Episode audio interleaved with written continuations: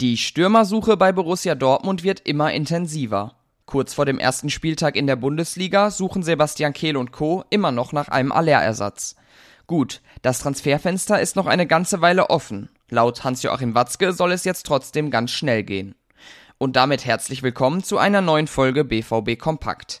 Ich heiße Theo Steinbach und freue mich, dass ihr auch heute wieder eingeschaltet habt. Idealerweise sollte in den nächsten acht bis zehn Tagen etwas passieren, sagte Watzke, angesprochen auf einen neuen Stürmer. Die Lage auf dem Markt sei jedoch schwierig. Die Spur zu Spielern wie Edinson Cavani, Edin Dzeko oder auch Giovanni Simeone ist wohl erkaltet. Aus Spanien gibt es jetzt Gerüchte, dass die Schwarz-Gelben Kontakt mit Memphis Depay vom FC Barcelona aufgenommen hätten. Der Niederländer gilt bei den Katalanen als klarer Verkaufskandidat. Fraglich ist jedoch, ob er in das gewünschte Profil passt. Wer das wohl eher tun würde, ist Anthony Modest. Die Kölner sollen offen für einen Transfer sein, um den Großverdiener von der Gehaltsliste streichen zu können. Dass der Franzose wohl Stand jetzt die am meisten realistische Option ist, zu dem Ergebnis sind Sascha Staat, Jürgen Kors und Sascha Klaverkamp in der aktuellen Ausgabe des wöchentlichen BVB-Podcasts gekommen. Den findet ihr übrigens auch als Video auf YouTube. Während im Angriff also jemand fehlt, ist der Konkurrenzkampf um Plätze im Mittelfeld umso größer. Wer darunter besonders leidet, ist Julian Brandt. Der saß im Pokalspiel gegen 1860 München 90 Minuten lang auf der Bank. Einen Tag später im Testspiel schoss er zwar das einzige Tor, eine besonders große Rolle in den Planungen von Terzic soll er allerdings trotzdem nicht spielen.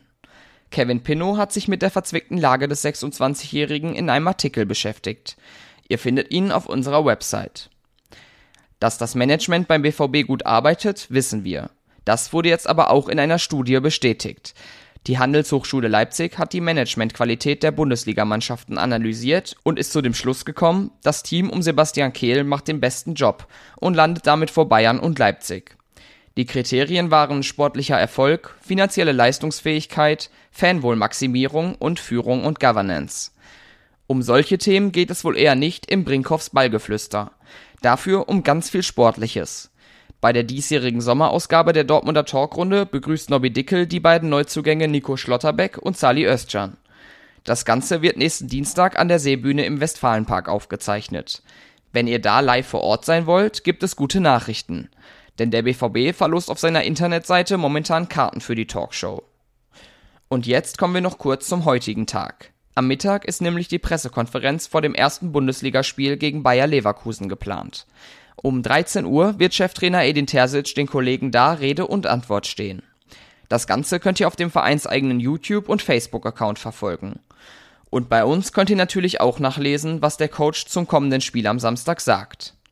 Das und generell alle schwarz-gelben Informationen gibt es natürlich auf ruhnachrichten.de.